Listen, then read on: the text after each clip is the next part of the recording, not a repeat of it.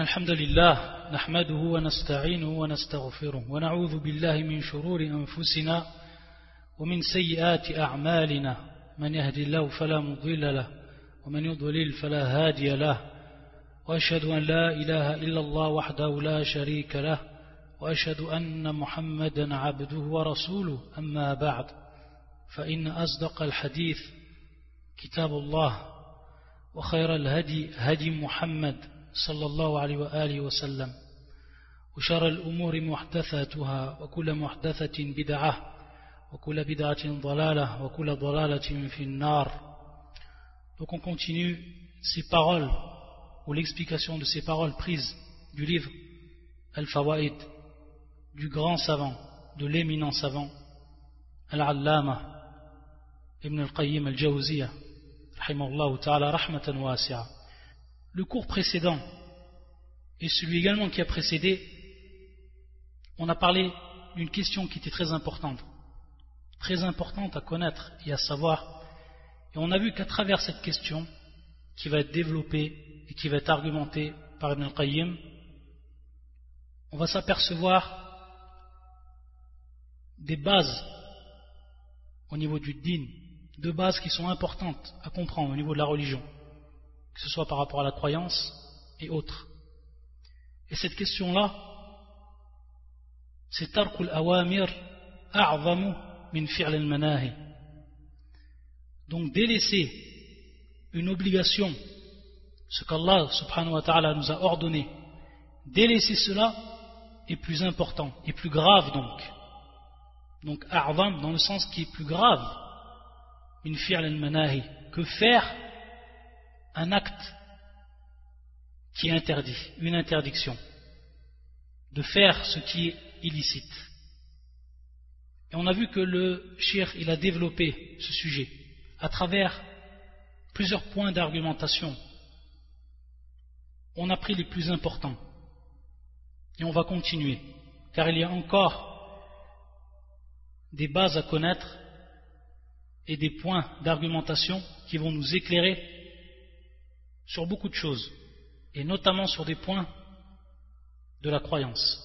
Il dit Ibn al-Qayyim, parmi donc ces points d'argumentation, أن الله سبحانه جعل جزاء المأمورات عشرة أمثال أو عشرة أمثال فعلها c'est-à-dire qu'Allah subhanahu wa ta'ala il a placé, il a donc déterminé l'accomplissement et donc la récompense qui va être due à cet accomplissement de ce qui est obligatoire, donc on est bien dans l'obligation, une équivalence de dix fois cet acte-là.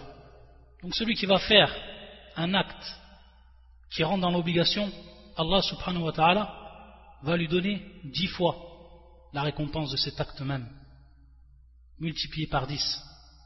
Alors que, يقول الشيخ وجزاء المنهيات مثلا واحدا مثلا واحدا وهذا يدل على أن فعل ما أمر به أحب إليه من ترك ما نهى عنه ولو كان الأمر بالعكس لكان السيئة بعشرة لكانت السيئة بعشرة والحسنة بواحدة أو تساويا Le cher donc il va nous dire ensuite que celui qui va faire une mauvaise action, qui va tomber donc dans une interdiction, il aura donc comme châtiment, comme punition, qui va être la conséquence, qui va être la conséquence donc de, cet acte-là, ce qui équivaut à cet acte même, c'est-à-dire donc un seul châtiment, ou ce qui est équivalent exactement à cette interdiction pour ce qui est du châtiment, contrairement donc à ce qui était de l'acte de l'obligation. Donc il nous dit, Ibn al-Qayyim, que cela est bel et bien une preuve que faire ce que Allah subhanahu wa ta'ala nous a ordonné est plus aimé auprès de lui, subhanahu, que délaisser ce qu'il a interdit.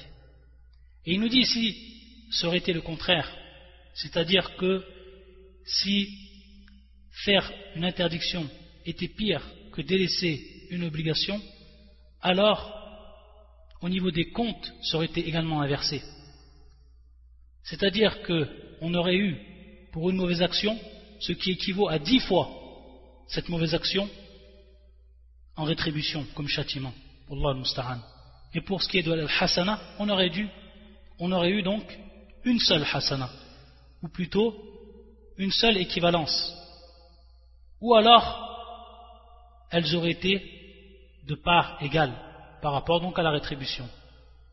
Et on voit bien qu'ici ce n'a pas été le cas, d'après beaucoup de nous du Coran et de la Sunna, qu'Allah Azzawajal il multiplie la bonne action, qui multiplie ce qui est fait comme obligation.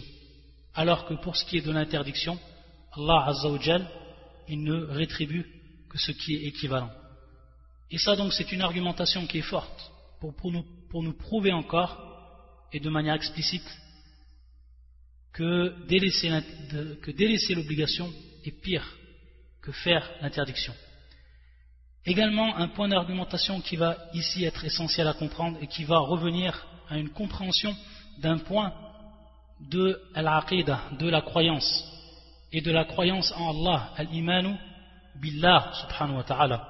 On va voir qu'on va rentrer ici même dans les attributs d'Allah azawajal pour comprendre cette question-là, et pour prouver donc l'importance de ce point et voir comment même à partir donc des attributs d'Allah Azzawajal, on va comprendre que délaisser l'interdiction, ou plutôt délaisser l'obligation est pire que faire l'interdiction.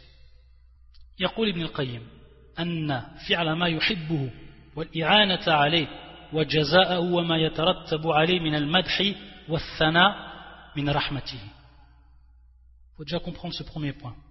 C'est-à-dire que faire ce qu'Allah Azzawajal, il aime, subhana, l'acte qui est aimé par Allah, et l'aide qui va être donnée pour donc accomplir cet acte-là, et la récompense, et sa récompense, et tout ce qui va donc s'accumuler, qui va donc être le résultat de cet acte-là comme madh, comme fana, comme éloge, etc.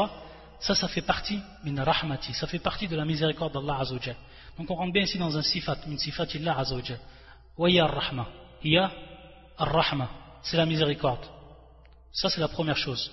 Tout cela donc, le fait qu'Allah Azzawajal, il aime cet acte-là, l'acte qui est aimé par Allah Azzawajal et qui l'aide, et sa récompense, la récompense de cet acte-là, et tout, donc, tout ce qui va en résulter, ça fait partie de sa miséricorde. Min rahmati Ensuite, et dans un sens qui va être opposé, وفعل ما يكره وجزاءه وجزاءه وما يترتب عليه من الذم والألم والعقاب من غضبه من غضبه Par contre, l'acte qu'Allah Azzawajal déteste, et son châtiment, sa rétribution, et tout ce qui va en résulter donc, comme blâme, comme châtiment, etc., alors il faut savoir que cela vient de sa colère. C'est donc le résultat de sa colère, subhanahu wa ta'ala, min Et on sait que le radab, auprès des gens de la sunnah et du consensus, ça fait partie de ce sifat, ça fait partie des attributs d'Allah azawajal, qui ont été attestés par son prophète subhanahu wa ta'ala et dont Allah a attesté pour lui-même subhanahu. Si on a bien compris ces deux choses, on va revenir ici, lorsqu'on connaît ces deux attributs et qu'on sait qu'on les atteste comme il se doit à Allah subhanahu wa ta'ala, on va voir que il y a une règle ici. Dont Allah a prescrit ou s'est prescrit sur lui-même et qui va être ici traduit dans la parole de Ibn al-Qayyim c'est-à-dire que la miséricorde d'Allah Azzawajal va précéder sa colère. Et elle va prendre le dessus sur sa colère. Et on sait et on revient à cela un hadith qui est muttafaqun alayh rapporté par l'imam al-Bukhari l'imam Muslim un hadith Abi Huraira où le prophète sallallahu a attesté d'Allah subhanahu qu'il a prescrit sa miséricorde et que cette miséricorde devance Radabu, c'est-à-dire donc sa colère.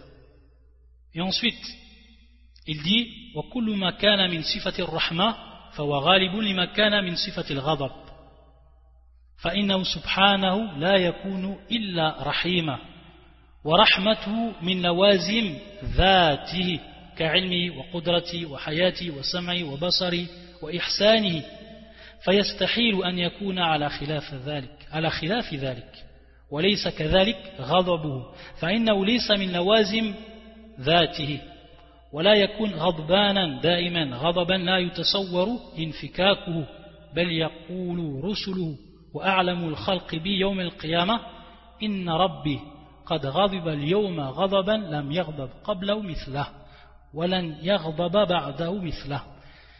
Ici, Ibn al-Qayyim, donc, il va rentrer dans cette question de croyance et qui incombe à tout musulman de connaître et d'avoir la certitude en cela que cette rahma, cet attribut, donc précède et prend le dessus sur el ghadab. Et on a vu que la rahma, cette miséricorde d'Allah Azzawajal, elle avait pour résultat qu'Allah Azzawajal va aimer un acte et qu'il va aider par rapport à cet acte-là son serviteur et qu'il va lui donner une récompense. Et ensuite tout ce qui va en résulter comme comme madh, comme thana, comme éloge, etc. Ça, ça fait partie de sa rahma. Et donc cette rahma, on va voir que elle est ici en relation avec al-ma'murat, avec ce qui est obligatoire. Et pour ce qui est de son contraire, c'est-à-dire donc faire ce qui est interdit, et donc ce qui va en résulter comme comme comme iqab, donc comme blâme, comme châtiment, ça, ça revient à son rabab. Ça revient donc à la colère d'Allah Azzawajal. À ce moment-là, subhanahu wa ta'ala, il est en colère contre son serviteur. Ce qui a eu pour résultat donc ce châtiment. Wallah al-Musta'an. Et lorsqu'on sait donc que cette rahma, elle prend le dessus sur ce radab, et que, subhanahu wa ta'ala, et là c'est un point également qui est important de la croyance, qu'Allah subhanahu wa ta'ala, il est de manière continuelle qualifié par cet attribut, ar-rahma. Donc, la yakunu illa rahiman, comme dit le shir. Allah Azzawajal n'est, Allah Azzawajal, subhanahu wa ta'ala, est toujours et continuellement rahima, c'est-à-dire donc très miséricordieux. Et ici, Ibn al-Qayyim, il va faire donc allusion à ce que on doit savoir par rapport à une des règles des noms et des attributs, et plus précisément les attributs d'Allah Azzawajal. C'est que les attributs se divisent en deux catégories, comme on l'a vu et comme on l'a expliqué cela plusieurs fois dans des cours précédents. Les attributs se divisent en deux catégories, suivant un aspect bien précis, et qui est ce qu'on appelle as-sifatul dhatiya ou as-sifatul fi'liya. Donc des attributs qui vont être propres à l'entité d'Allah Azzawajal. C'est ce qu'on appelle sifatun dhatiya. Et pourquoi on dit dhatiya Al-dhat c'est donc l'entité. Al-dhat c'est l'entité. Et c'est pour ça donc que l'on dit qu'il y a des attributs qui sont propres à l'entité divine qui sont propres à l'entité d'Allah Azzawajal. Qu'est-ce qu'on veut dire par là? Et pour simplifier au maximum la compréhension de cette catégorie d'attributs, ce sont tout simplement des attributs dont Allah Azzawajal est continuellement qualifié. Lorsqu'on dit Rahiman, Allah Azzawajal dit de façon continuelle qu'il est très miséricordieux. Qu'Allah Azzawajal est continuellement très miséricordieux. Et que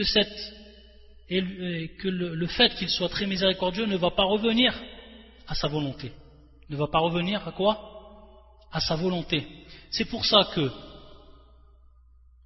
cette rahma, miséricorde, va rentrer dans cette catégorie au même titre que les différents attributs que Ibn al-Qayyim a cités, comme par exemple l'ilm, comme par exemple la science. On sait que la science, Allah Azzawajal, il est continuellement qualifié comme étant savant ou très savant, aliman, comme étant donc, et qu'on ne peut pas dire qu'Allah Azzawajal, il est savant quand il veut.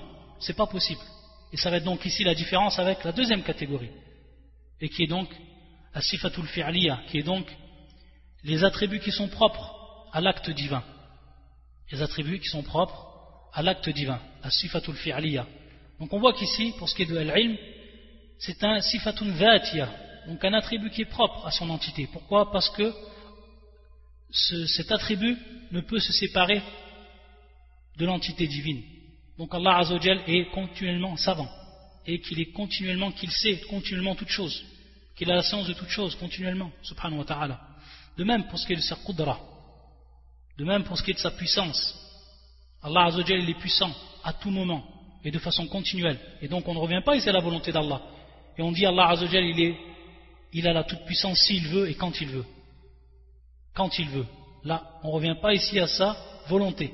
Donc ça, ça va être également une des différences qu'il aura à faire avec Asifatul Fi'liya, les attributs propres à l'acte divin, qui eux sont soumis à la volonté d'Allah Azzawajal, qui eux reviennent à la volonté d'Allah subhanahu wa ta'ala. De même, de même sa vie, ça c'est également un attribut qui est propre à l'entité divine. Allah Azzawajal, il est continuellement vivant. Et cette vie-là ne dépend pas bien entendu de sa volonté. Pour ce qui est de Sama, de même, pour ce qui est donc de l'ouïe, de l'audition, de l'audition d'Allah Azzawajal. Également, Allah Azzawajal, il entend tout le temps. C'est pas il entend quand il veut, il entend tout le temps, subhanahu wa ta'ala. Donc il est Samir, il est donc le, très entendant et ça de manière continuelle.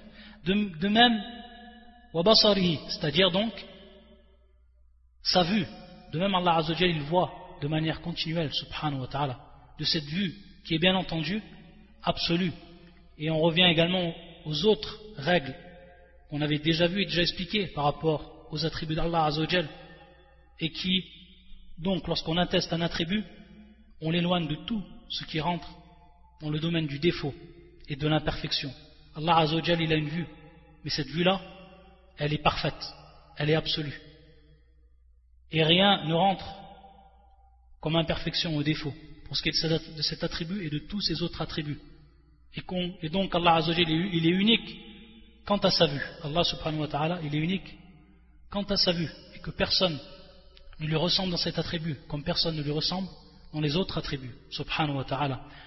Et également la bienfaisance, la bienfaisance qu'Allah Azzawajal fait.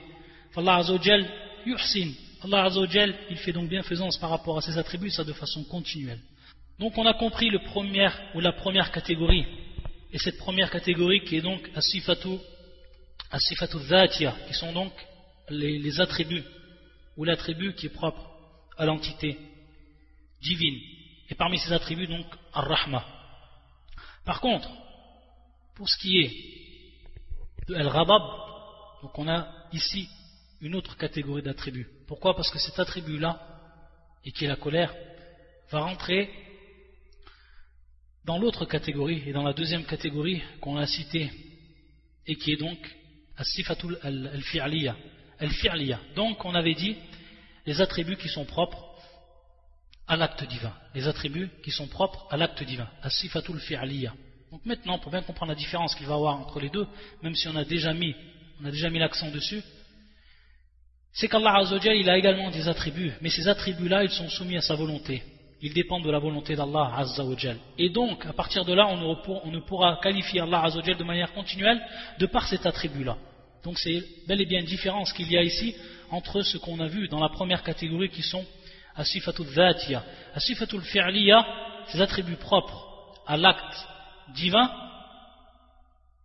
comme El-Radab, comme l'exemple qu'on a donc ici, et dont on est en train de parler et dont Ibn al-Qayyim argumente à partir de là pour nous prouver donc encore ce point qu'il a avancé en tout début de ce paragraphe. Al-Rabab, est-ce qu'on peut dire qu'Allah Azzawajal est continuellement en colère? Ça c'est impossible. comme il nous dit Ibn Qayyim. C'est impossible dans le droit d'Allah Azzawajal. Allah il est en colère suivant sa volonté et par moment, subhanahu wa ta'ala, lorsque son serviteur rentre dans le péché, et lorsqu'il donc, s'il veut, il le châtie. Comme on avait vu, ce châtiment vient donc de sa colère, subhanahu wa ta'ala. Et donc, sa colère, à ce moment-là, Allah Azzawajal, il est en colère envers son serviteur, c'est à ce moment, et suivant sa volonté. Donc on ne peut pas dire qu'Allah Azzawajal il est en colère de manière continuelle. Il est en colère, subhanahu wa ta'ala, suivant donc sa volonté, et non de manière continuelle. Donc ça c'est une différence qui est fondamentale à faire. Et pour bien comprendre donc les deux catégories des attributs d'Allah Azzawajal sous cet aspect bien entendu. Sinon, des catégories, il y en a encore d'autres, et sous d'autres aspects. C'est pour ça qu'il nous dit Ibn Qayyim qu'on ne peut s'imaginer qu'Allah Azzawajal serait en colère de manière continuelle. Et que ce radab, il ne pourrait se détacher d'Allah Azzawajal.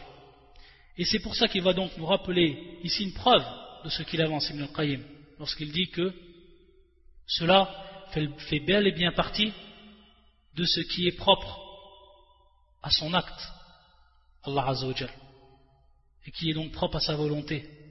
Ou lorsque le prophète sallallahu dans ce hadith, qui est en réalité hadith al-shafa'a, qui est donc une partie du hadith al-tawil al-shafa'a, qui est rapporté par l'imam, ou qui est rapporté par Abu Huraira, radiallahu ta'ala anhu, comme fait Sahih al-Bukhari ou Sahih Muslim. Où le prophète sallallahu alayhi wa sallam, Inna rabbi qad al-yawm, mon Seigneur a été en colère al-yawm, aujourd'hui. Donc à ce moment-là, taïb, donc suivant sa volonté.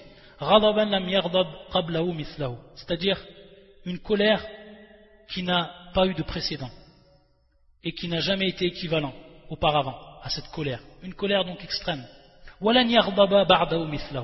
Et jamais il ne sera plus en colère que ce jour-là. Ça c'est notre prophète qui nous informe cela de notre Seigneur subhanahu wa ta'ala. Ce jour-là, Donc on voit bien ici que c'est bel et bien un acte ou que c'est bien sifat, donc un attribut, sifatun fi'liya, qui est propre donc à l'acte divin, qui va donc être propre à la volonté d'Allah Azzawajal. Et que ce radab, il est venu à un moment, taïb, et qu'on ne peut donc qualifier Allah Azzawajal de manière continuelle. Et donc on va comprendre, et c'est donc ici le but de cette argumentation, que Ar-Rahma a pris le dessus, que c'est donc un acte, ou Arfwan, c'est donc un sifa, un attribut qui est propre à l'entité divine et qui a pris le dessus sur ce sifat qui est propre à l'acte divin, qui est le rabab, et qui l'a précédé. Donc à partir de là, cette rahma a été le résultat de cette récompense qui a été donnée à partir du moment où le rabd a fait, où le serviteur a fait l'obligation, alors automatiquement cette obligation est donc délaissée, dans son cas contraire, cette obligation va être pire que faire ce qui est interdit. Pourquoi? Parce que ce qui, est interdit va avoir pour conséquence le rabat, va avoir pour conséquence la colère d'Allah Azzawajal. Mais cette colère-là, qui n'est pas un sifa, qui n'est pas un attribut propre à l'entité divine, et qui va donc être précédée par ar-Rahma, alors à ce moment-là, on va tout simplement comprendre que faire ce qui est interdit, c'est bien moins pire que délaisser ce qui est obligatoire. Également, il nous dit, Ibn al-Qayyim,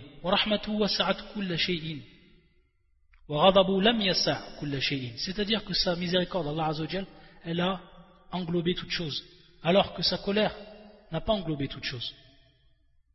وهو سبحانه كتب على نفسه الرحمه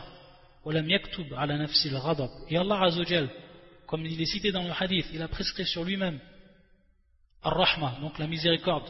il n'a pas prescrit sur lui-même Al-Ghadab, c'est-à-dire donc la colère. Et c'est donc pour ça, et donc en conséquence,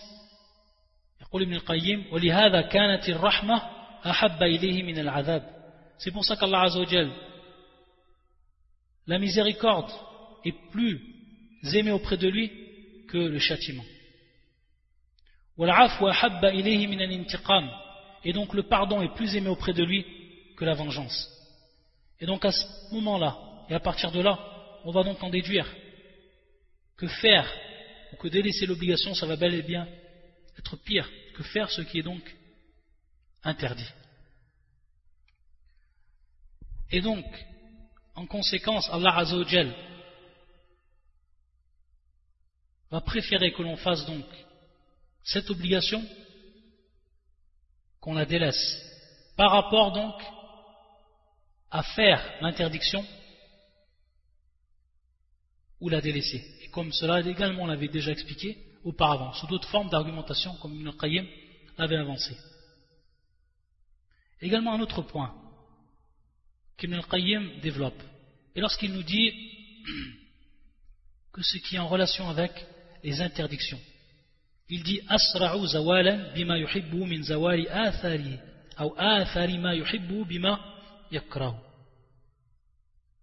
Il nous dit que les conséquences de ce qu'il a interdit sont beaucoup plus rapides à disparaître. Sont beaucoup plus rapides à disparaître. Asra'u zawalan bima yuhibbu par rapport à ce qu'il aime. Donc, ce qu'il déteste, Allah Azzawajal, et donc les conséquences que cela va avoir sont rapides à disparaître. Sari'atu zawal. وقد يزيلها سبحانه بالعفو والتجاوز والتجاوز et donc Allah Azzawajal il les fait disparaître même de pardon son pardon et lorsque il délaisse donc le châtiment par rapport à cet acte-là وتزول بالتوبة والاستغفار والأعمال الصالحة والمصائب المكفرة والشفاعة et également on sait que cela le fait d'avoir fait un acte interdit ce qui va en être le résultat, disparaissent également bitawba, donc de par le repentir. Al-istighfar, cette dua, le fait de demander pardon à Allah Azzawajal. Également l'amal salihah, les actes pieux, les actes bons qui font eux disparaître les mauvaises actions. Et également le masa'ib al-mukaffira, également donc les épreuves qu'Allah Azzawajal fait subir à l'homme dans cette vie d'ici-bas et qui ont pour résultat d'expier ses péchés, comme la maladie, comme la fatigue, etc. Tout ce qui rentre dans al-masa'ib, tout ce qui rentre donc dans les épreuves. Et comme il nous dit, et donc les bonnes actions font partir, font disparaître les mauvaises actions.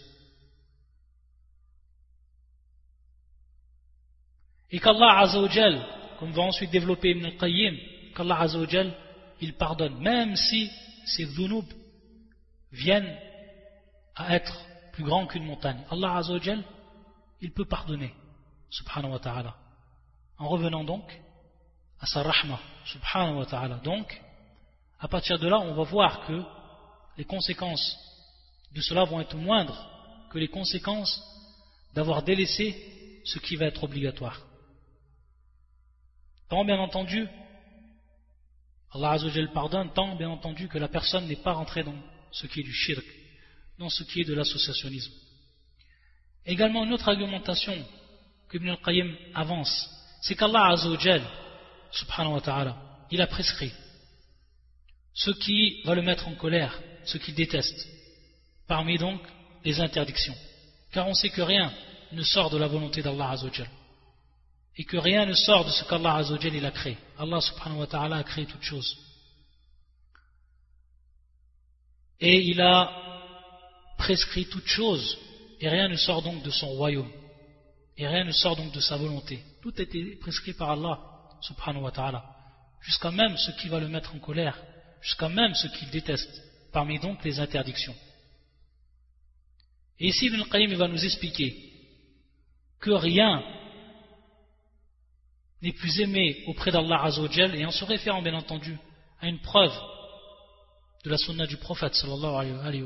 Rien n'est plus aimé auprès d'Allah Azzawajal que at-tawbah, que le repentir du serviteur.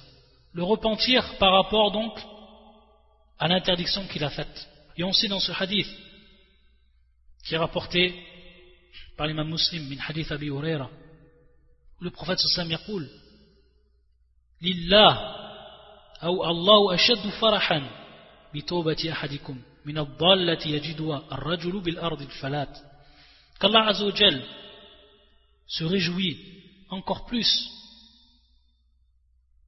du repentir d'un d'entre vous, d'une personne d'entre vous, que l'esclave se réjouit lorsqu'il retrouve sa monture qu'il avait donc perdue dans un désert, subhanallah.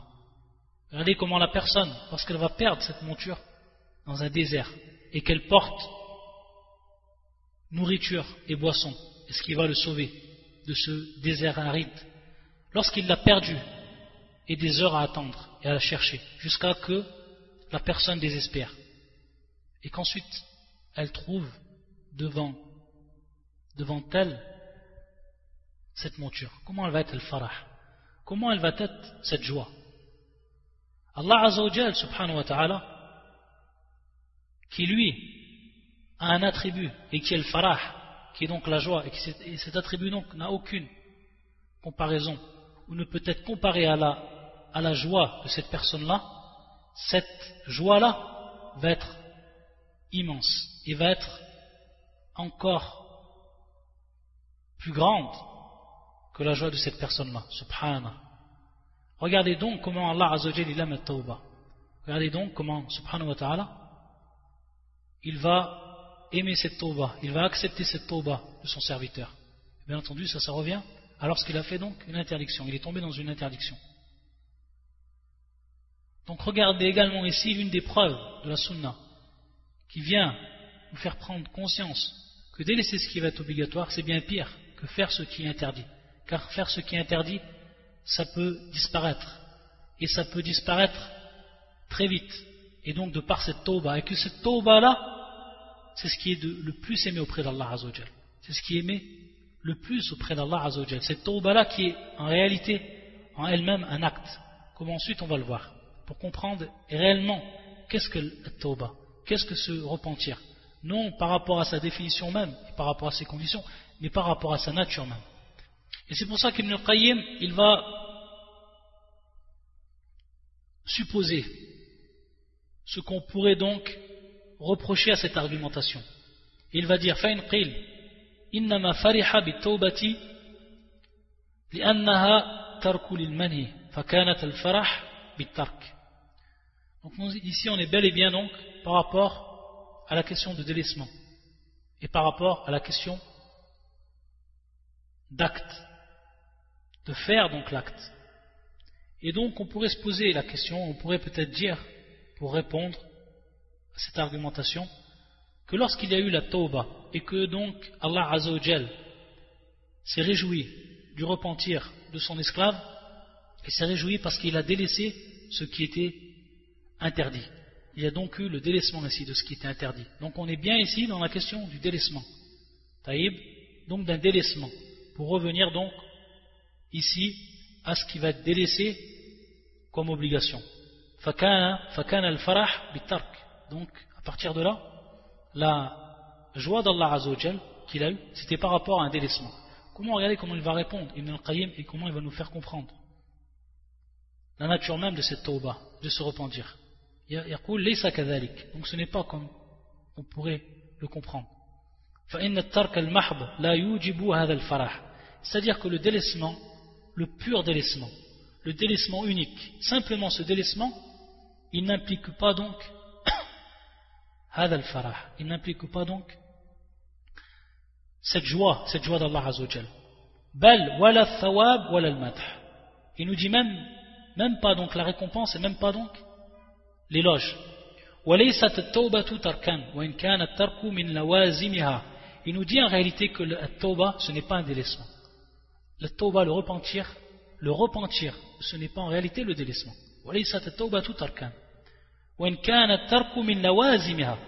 Et même si on sait que le délaissement, donc délaisser l'interdiction, délaisser ce qu'Allah nous a rendu illicite, ça fait partie de ce qui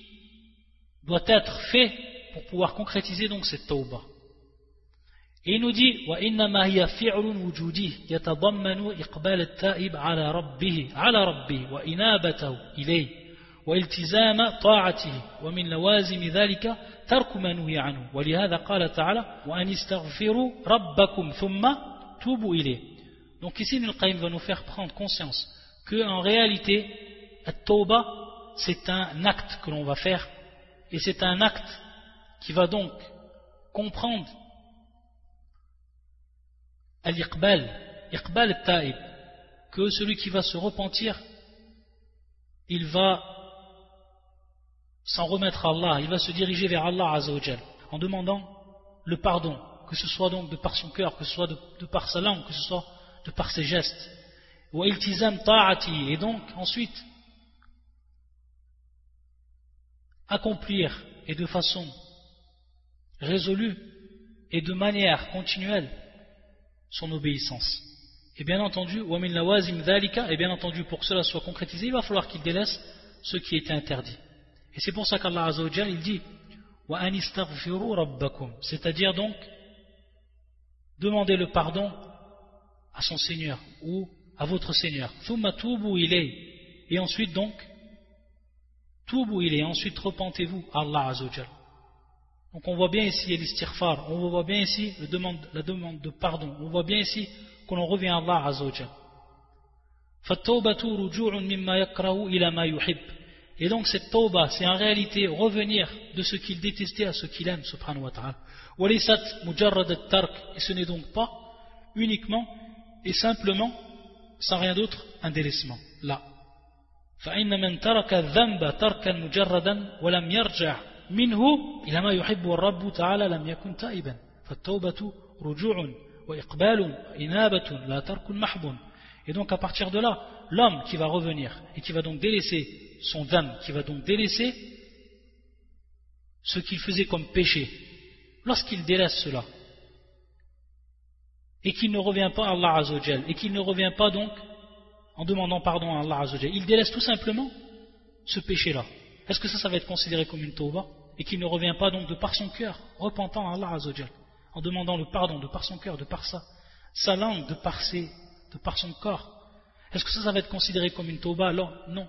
On voit bien qu'il va falloir ici l'acte, cet acte du cœur, cet acte de la langue, cet acte également des membres. Donc on voit bien que que le repentir, c'est en réalité revenir à Allah Azzawajal.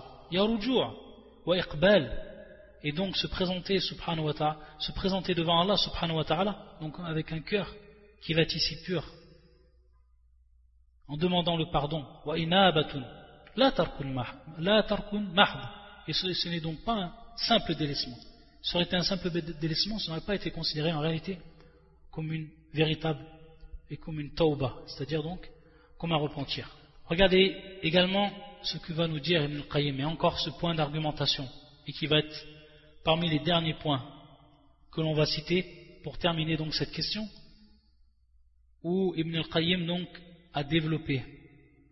Il nous dit أن المأمور به إذا فات فاتت الحياة المطلوبة للعبد أن المأمور به إذا فات فاتت الحياة المطلوبة للعبد c'est-à-dire que si on délaisse ce qui nous a été rendu obligatoire alors en réalité la personne va délaisser et il va perdre donc cette vie qui va être demandée cette véritable vie et c'est celle qu'Allah Azzawajal il dit dans son Coran وهي التي قال تعالى فيها يا أيها الذين آمنوا استجيبوا لله وللرسول إذا دعاكم يا أيها الذين آمنوا استجيبوا لله وللرسول إذا دعاكم لما يحييكم Ça c'est في سورة الأنفال et c'est le verset 24 donc ici Allah Azzawajal il fait un appel aux croyants Ya أيها الذين آمنوا Oh vous qui avez cru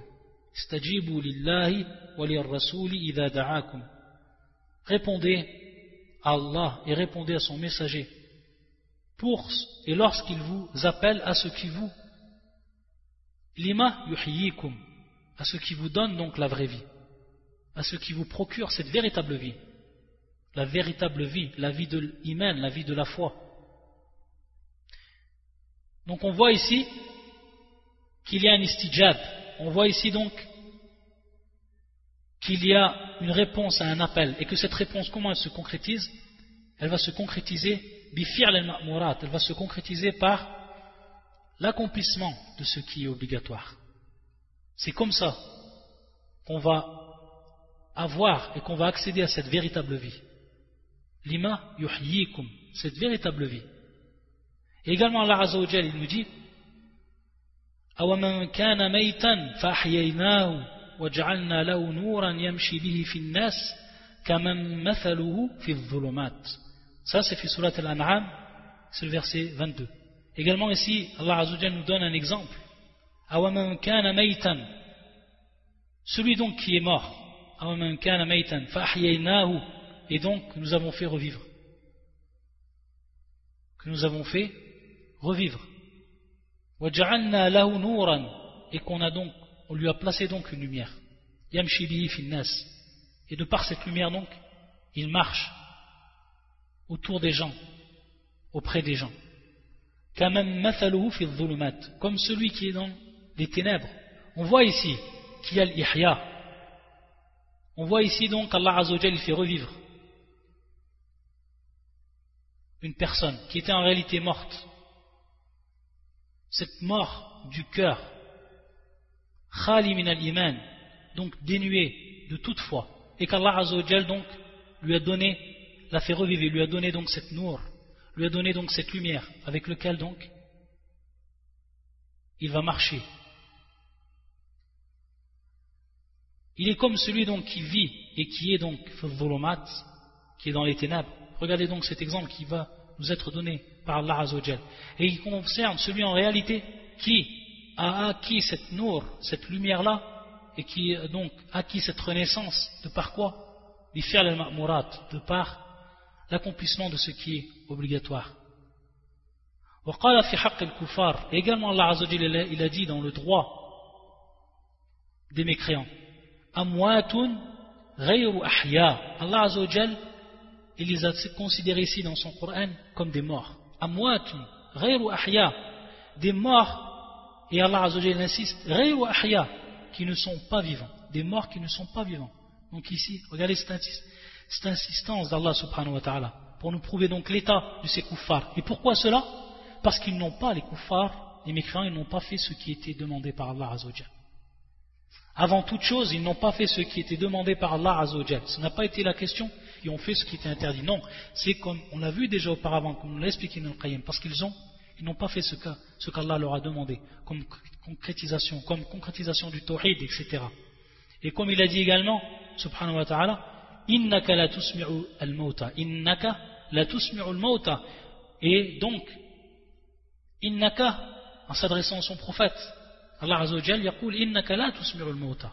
Tu ne peux faire entendre celui qui est mort. Celui qui a le cœur qui est mort, qui n'entend plus l'appel, l'appel du tawhid, l'appel de la vraie vie, l'appel du cœur. Tu ne peux pas, lui, le faire entendre si Allah Azzawajal l'a fait mourir. Subhana. Et c'est pour ça qu'à partir de là, Ibn al-Qayyim, après avoir rappelé ces versets-là, il va nous dire وأما المني عن فإذا وجد فغاية أن يوجد المرض وحياة مع السقم خير من موت Il nous dit que si la personne qui en réalité lui a accompli ce qui était obligatoire et qui par là a fait revivre ce cœur qui lui a donné sa vraie vie et qu'il a acquéri cette lumière, cette personne-là, si elle est tombée dans le péché, elle a fait ce qui était interdit parfois, alors à ce moment-là,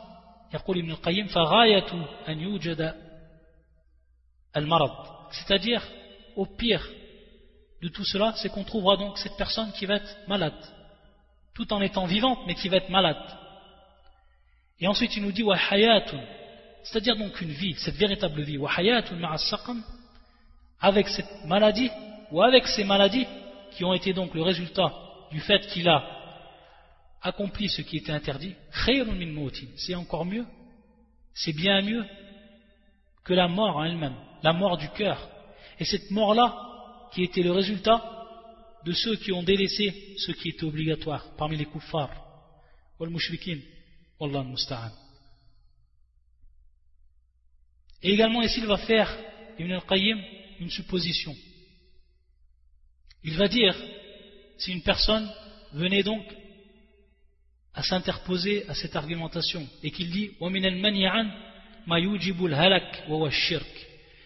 pourrait dire que par rapport à ce qui rentre dans l'interdiction, il y a ce qui implique al-halak, la perdition, et qui en réalité est shirk, et qui est donc le polythéisme. Donc celui qui va ici accomplir ce qui est une interdiction et qui est la pire des interdictions, le polythéisme. Donc ici c'est bien un accomplissement de ce qui est interdit. Comment il va répondre à cela Ibn al-Qayyim.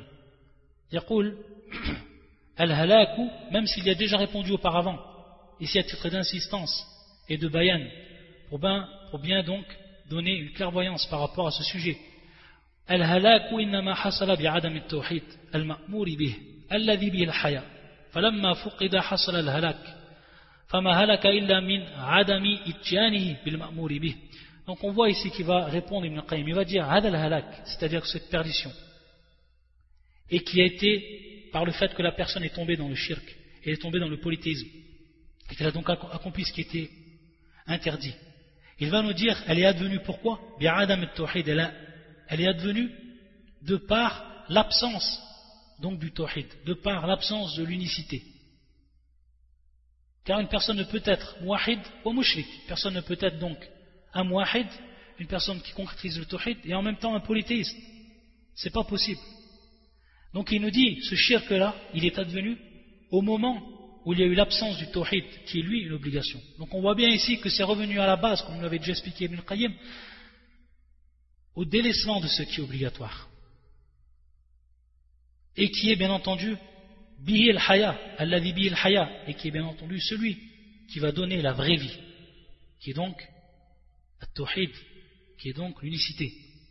Falamma fuqid hasal al-halak. Donc lorsque cela a été perdu, lorsqu'on a donc délaissé cette obligation qui est tawhid, alors il est advenu cette perdition.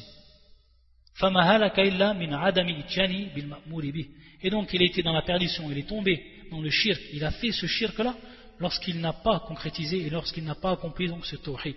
C'est comme ça qu'il va répondre Ibn Qayyim. C'est comme ça réellement qu'on va comprendre cette question là.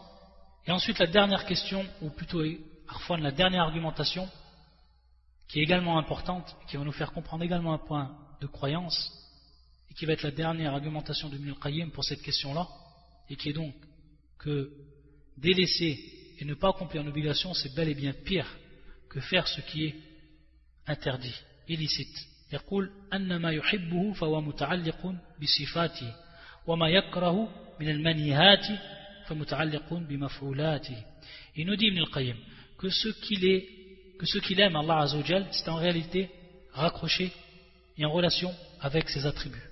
Ce qu'il aime Allah Azzawajal c'est en réalité raccroché en relation avec ses attributs. متعلق بصفاته وما يكره من المنيهات et ce qu'il déteste donc comme interdiction, c'est ici raccroché et en relation avec ce qui est fait, ce qui est donc accompli, ce qui est accompli, ce qui a été fait. Et il nous dit Il nous dit qu'en réalité ça c'est un aspect qui est très précis. Et donc il va nous expliquer ce qu'il veut dire par là Ibn Qayyim à partir de, de, ces prochaines paroles. Il nous dit donc que l'interdiction, c'est en réalité un mal.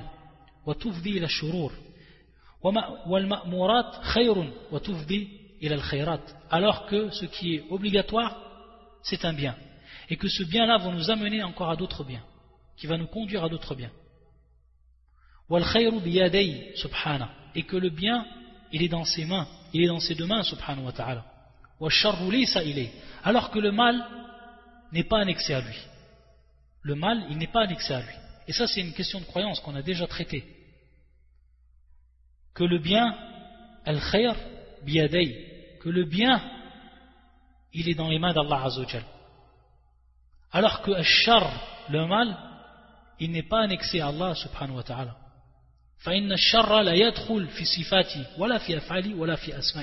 Le mal, ashar, ne rentre pas dans les attributs d'Allah, ne rentre pas dans ses actes et ne rentre pas dans ses noms. Subhanahu wa ta'ala. Et lorsqu'il a dit il y a en réalité un hadith qui est authentique par rapport à cela. Hadith du prophète sallallahu qui est rapporté par l'imam muslim dans son authentique. Un hadith Ali radiallahu ta'ala anhu où le prophète sallam yaqul wa sharru laysa ilayk c'est-à-dire le mal n'est pas annexé à toi ne revient pas à toi wa sharru laysa ilayk n'est pas annexé à toi Donc à partir de là, qu'est-ce qu'il va nous dire Ibn Qayyim? Et en réalité, ce mal-là, il se trouve donc dans ce, dans ce qui a été fait, donc dans ces créatures même. Dans les créatures, le maqsoud ici, donc, al-maf'oulat, donc dans ces créatures. Elle se trouve donc dans ces créatures, ce mal-là.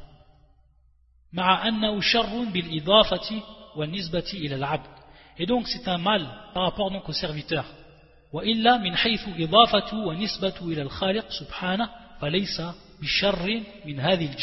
Par contre, par rapport donc au créateur et par rapport donc à l'annexion qui est faite au créateur, ce n'est pas en réalité un mal de cet aspect-là. Bien au contraire, c'est un bien. C'est un bien par rapport à la personne. C'est un bien donc par rapport à l'abd. Ensuite, il va nous dire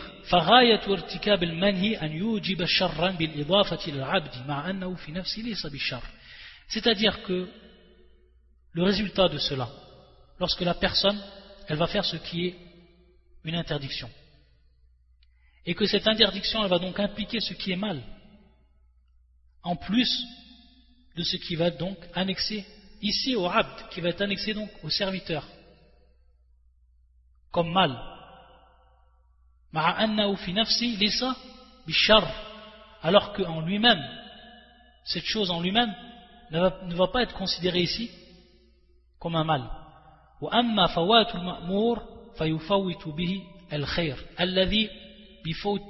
بفواته يحصل ضده من الشر. وكلما كان المأمور أحب إلى الله سبحانه كان الشر الحاصل الحاصل بفوات أعظم كالتوحيد والإيمان.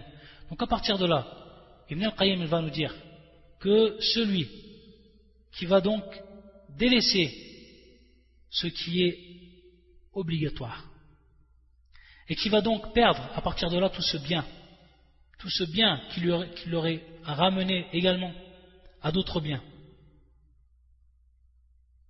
Et qui va donc advenir à partir de là son contraire, minashar comme mal, taïeb comme on l'a vu. Celui qui va délaisser le tawhid, il va automatiquement tomber, il va donc tomber, fil halak, dans la perdition. Celui qui va délaisser l'iman, il va tomber également dans la perdition. Il va arriver donc à ce moment-là son contraire. C'est pour ça que il nous dit à chaque fois et plus ce qui est obligatoire est aimé auprès d'Allah Azzawajal et plus donc il va avoir un mal qui va advenir lorsqu'on le délaisse, lorsqu'on délaisse donc cette obligation. Y a titre d'exemple, comme nous dit Ibn Qayyim, Tawhid ou iman. Donc ici, et en résumé par rapport à ce dernier point, cette dernière argumentation qu'a cité Ibn Qayyim, que la personne, parce qu'elle va délaisser ce bien, qu'elle va délaisser donc cette obligation, elle va délaisser donc tout simplement ce bien qu'Allah Azzawajal a aimé, qu'Allah Azzawajal donc a aimé. Et à partir de là, il va advenir ce mal, Ashar, qui va donc ici apparaître du fait qu'il a délaissé Hadal Khair, comme l'exemple du Tawhid et comme l'exemple de Al-Iman. طيب, il nous dit, يقول أن فعل المأمور يقتضي ترك المنهي عنه إذا فعل على وجه على وجه من الإخلاص والمتابعة والنصح لله فيه.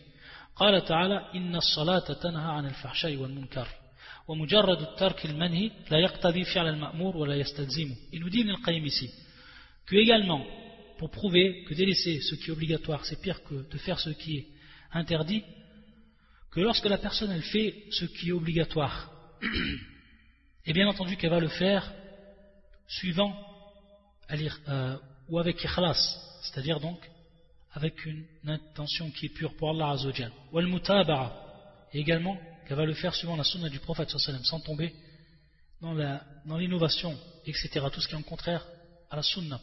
Lillah, et qu'il veut donc par là, Allah Azzawajal, et qui veut donc euh, aller dans le sens de cette sharia, de cette loi qu'Allah a mis en place. Alors à partir de là, cela va avoir pour conséquence, et cela va impliquer le délaissement en réalité même de ce qui est interdit. Et la preuve de cela, c'est le verset même qui nous a cité.